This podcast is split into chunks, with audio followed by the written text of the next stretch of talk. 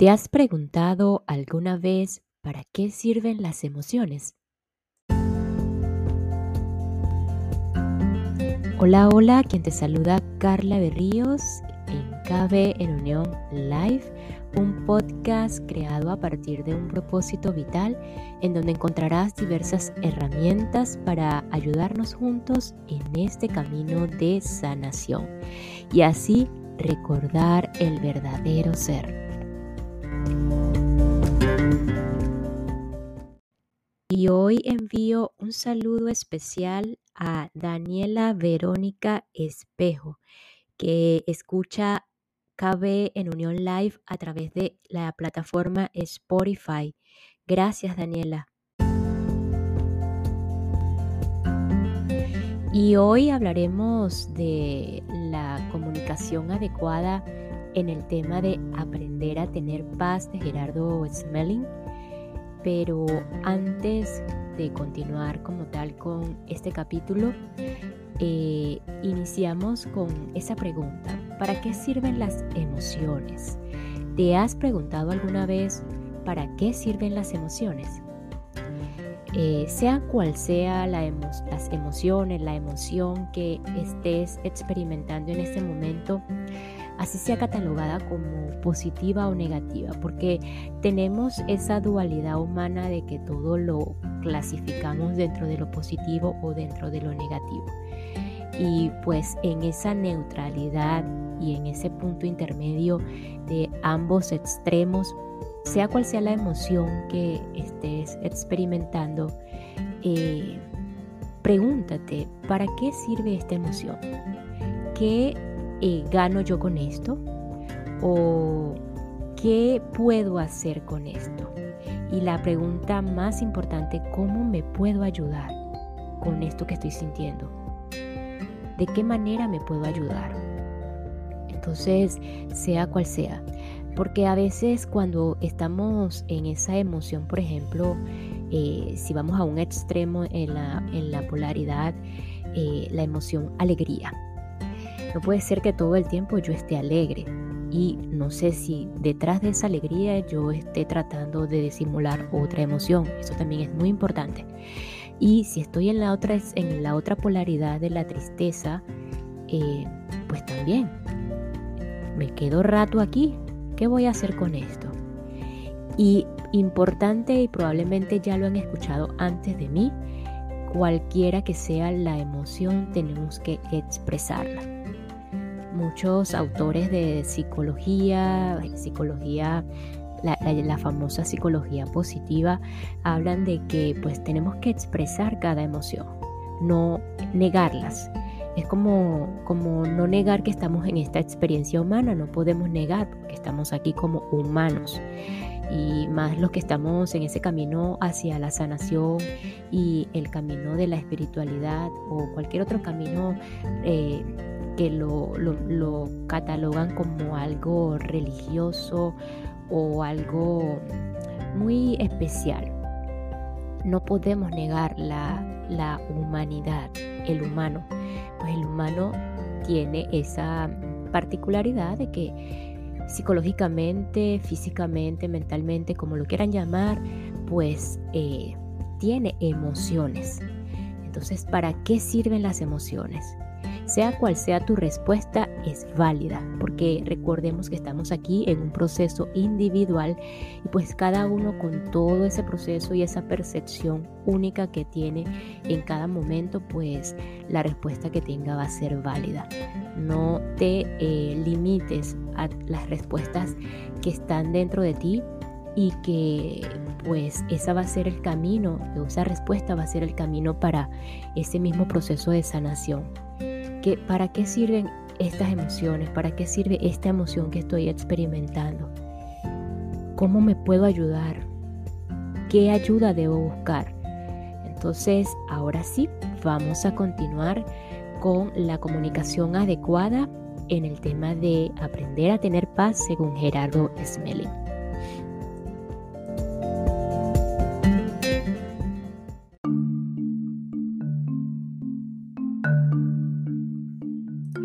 La comunicación agresiva y amorosa. Comunicación agresiva. Debes. La respuesta o la, la comunicación amorosa sería, es necesario. En una comunicación agresiva, ¿por qué? En la comunicación amorosa diríamos, me gustaría conocer el motivo. En una comunicación agresiva, tienes que. Y la amorosa sería, es importante que. O te gustaría estudiar, yo te apoyo. Una comunicación agresiva, tú nunca. La contraria, la amorosa, sería, algunas veces he observado que en la comunicación agresiva decimos tú siempre. En la amorosa, con alguna frecuencia, sucede que en la comunicación agresiva decimos no es cierto, estás equivocado. Lo estoy invalidando. En la comunicación amorosa diríamos, entiendo tu punto de vista y comprendo que en tu experiencia es así. No te preocupes, a veces nos falta información. Tienes razón desde donde lo estás mirando. ¿Cómo te parecería si lo miráramos de esta otra forma? En la comunicación agresiva diríamos, no seas tonto, bruto. Y en la comunicación amorosa diríamos, a veces nos falta más información. No te preocupes, lo hice lo mejor que podía o lo hiciste lo mejor que podías y seguro que la próxima vez intentas actuar de otra forma. Todo tiene solución. Cuéntame qué aprendiste de esto. En la comunicación agresiva decimos te lo advertí, mientras que en la comunicación amorosa decimos ¿cómo harías para obtener otro resultado? En la comunicación agresiva decimos ¿te molesta qué? Mientras que en la amorosa decimos sé que es tu forma de hacerlo, pero no es el resultado que esperábamos. ¿Cómo puedes hacerlo mejor? Te propongo que en una comunicación agresiva decimos no quiero que tú, mientras que en la amorosa, ¿qué te parece si buscas otra forma de hacer las cosas para que den mejor resultado y sean más satisfactorias? En la agresiva decimos no me gusta que, mientras que en la amorosa me sentiría feliz si, ¿cómo podríamos mejorarlo?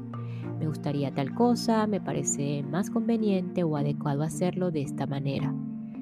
En la agresiva decimos no soporto cuando, mientras que en la amorosa decimos te agradecería mucho si dejaras de hacer tal cosa. En la comunicación agresiva decimos ¿por qué me haces esto? mientras que en la comunicación amorosa decimos, lo sucedido me parece muy importante para aprender a mejorar nuestra relación. Me gustaría saber la razón por la cual haces esto. En la comunicación agresiva decimos, ¿por qué pones esa cara?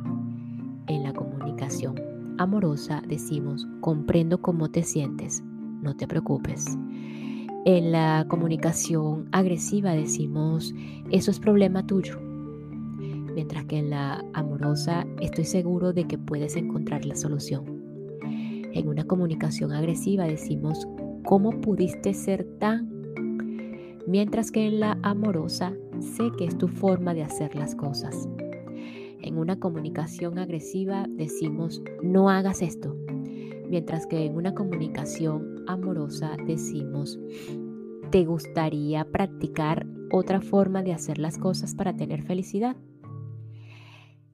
En una comunicación agresiva también decimos, solo a usted se le ocurre. Mientras que en la comunicación amorosa decimos, sé que lo hiciste lo mejor que podías.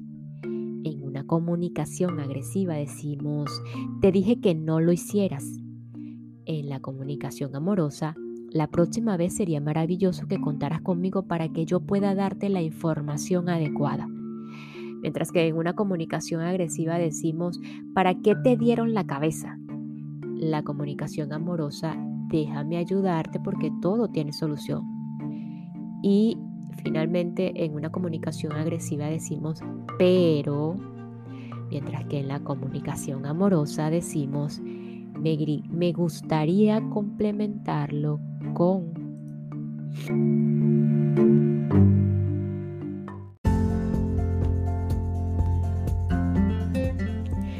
Es mejor no hablar mal de nadie ni de nada, independientemente de si estamos o no de acuerdo con lo que alguien hace o con lo que pueda suceder en un momento dado. La propuesta es de poner las tres armas que tenemos. Número uno, la agresión física, aunque sea solo con los gestos o las manos. Número dos, la agresión verbal. Número tres, la agresión mental. Mientras nos no hagamos esto, es imposible pensar en habitar en un mundo de paz.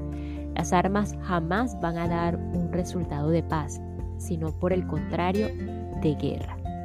La paz es el resultado de aprender a no pelear. Un maestro no tiene ningún conflicto con nadie, independientemente de los niveles de evolución de las demás personas, porque él las respeta y las maneja con sabiduría. Mientras una persona con poca sabiduría tiene conflictos prácticamente con todo el mundo. El maestro calla cuando debe callar y habla cuando debe hablar.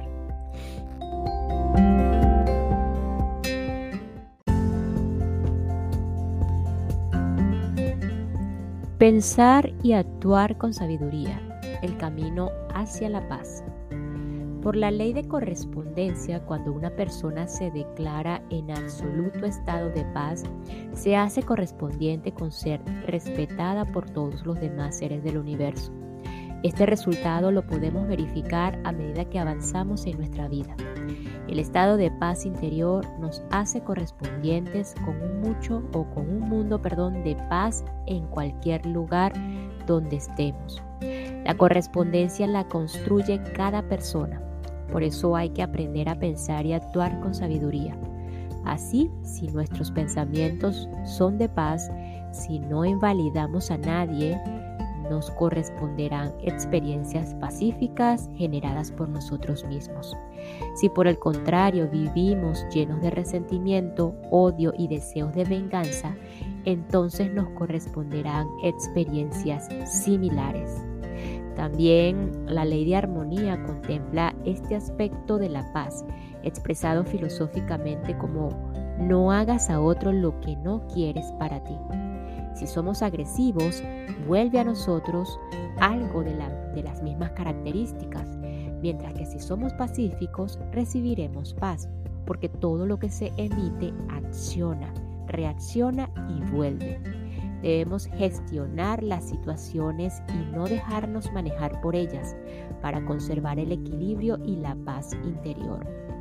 La tan anhelada paz requiere realizar un trabajo intenso y constante sobre nosotros mismos en lugar de enfrentarnos a los demás, al medio o a las circunstancias que nos rodean. Necesitamos una firme decisión de trabajo interior que nos lleve a romper el orgullo y el resto de nuestras limitaciones mentales. Liberarse del conflicto interno y encontrar paz, armonía y satisfacción en la vida implica, por tanto, liberarse del orgullo, pues este nos hace ser rígidos y no reconocer los errores. Cuando somos orgullosos, nos damos el brazo, no damos el brazo a torcer, no sabemos pedir perdón ni pedir ayuda, por lo que tendremos inevitablemente conflictos con los demás. La paz interior no crece espontáneamente como el musgo o como la hierba, sino que requiere de un esfuerzo voluntario. La ley de generación se puede comparar con una semilla que se siembra en el interior para que produzca la correspondencia externa. Si sembramos en nosotros la paz y las demás virtudes internas y ciertos valores como la confianza, la lealtad, el servicio, el entusiasmo, la alegría, la calma, la flexibilidad mental, la adaptación o la comprensión, comenzaremos a cosechar excelentes resultados. Así, los pensamientos, palabras y acciones de hoy son las semillas del fruto que recogeremos en el futuro. Por la ley de afinidad, lo mejor siempre se asocia con lo mejor. Por lo tanto, si aspiramos a conseguir paz, pensemos siempre en algo que nos traiga paz, pues todo lo que se nutre en el interior genera situaciones, personas y lugares afines con dicha energía. La cultura es un patrón que genera pautas internas de comportamiento en el individuo, de forma que a menos que seamos capaces de asumir nuestros propios comportamientos y decisiones, no seremos nosotros mismos, sino que permaneceremos en un estado de dependencia de algo externo. Respetar los comportamientos de los demás es permitir que cada quien viva y asuma su propia experiencia y respetar las creencias ajenas asegura una convivencia pacífica. Cuando decido asumir mi propia experiencia, comprendo que el culpable no existe.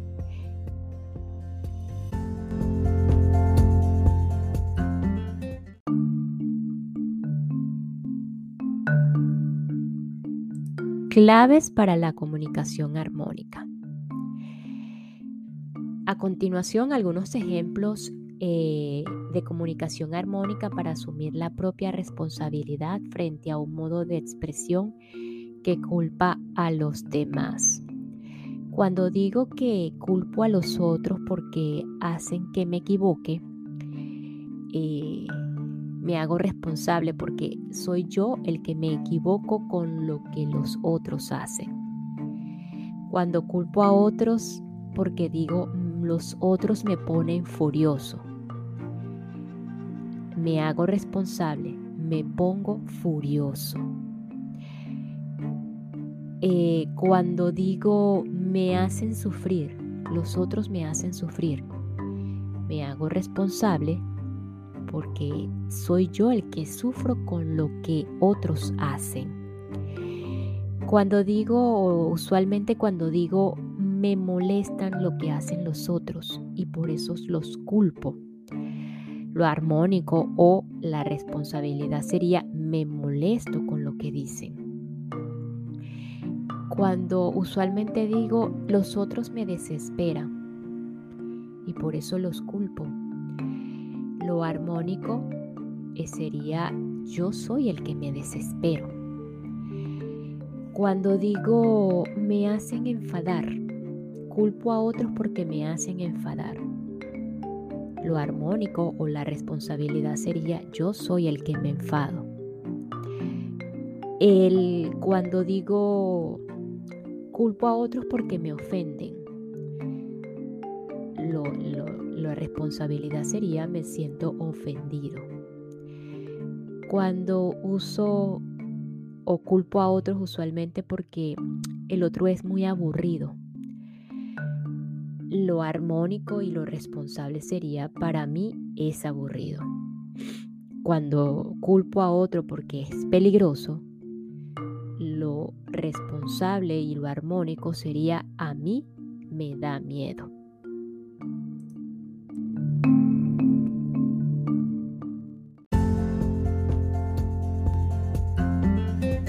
Lo que realmente merece la pena compartir es la paz, la armonía, la felicidad y el amor interno. Si compartimos nuestros miedos, limitaciones o angustias, estamos compartiendo nuestro egoísmo y de ese modo los resultados no serán satisfactorios para nadie. La función de las personas con un mayor desarrollo espiritual, que ya comienzan a actuar desde el amor y la sabiduría, están generalmente asociadas con la enseñanza con los ejemplos de armonía, con la flexibilidad y adaptación al medio, con la transmisión de, información para la mejora humana y con la construcción de nuevas formas de convivencia pacífica, sustentadas en el desarrollo de la paz interior. Cuando a alguien le interesa buscar la paz interior, significa que ya está listo para dejar de sufrir y tener una vida plena. Nadie puede ofendernos si decidimos mantener nuestra paz.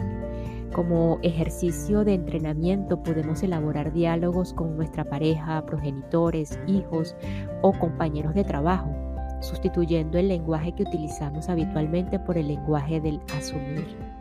Otro ejercicio maravilloso para entrenarse en la convivencia pacífica es hacer preguntas sin esperar una respuesta concreta. Por ejemplo, si tenemos un hijo rebelde que no quiere estudiar y nos amenaza, entre comillas, con irse de casa, podemos poner a trabajar nuestra mente como entrenamiento haciendo las siguientes preguntas. ¿Crees que tienes más derechos que los demás? ¿Crees que tienes derecho a imponer tus gustos a los demás? ¿Qué necesitas hacer para convivir en paz con los demás? ¿Cómo podrías hacer todo lo que quieres sin hacer acuerdos con nadie? ¿Qué harías para ser independiente? ¿Cómo harías para conseguir el dinero que necesitas para ser independiente? ¿Qué harías tú para ser más feliz en la vida? Estas preguntas ponen la mente a trabajar, empieza a funcionar el sistema de asociación de ideas y nos damos cuenta de que no es posible hacer todo lo que se quiere sin establecer acuerdos. Las preguntas expuestas no califican ni prohíben, imponen u ofrecen la conclusión a nuestro interlocutor que tiene para obtenerla por sí mismo para que sea una técnica de maestría.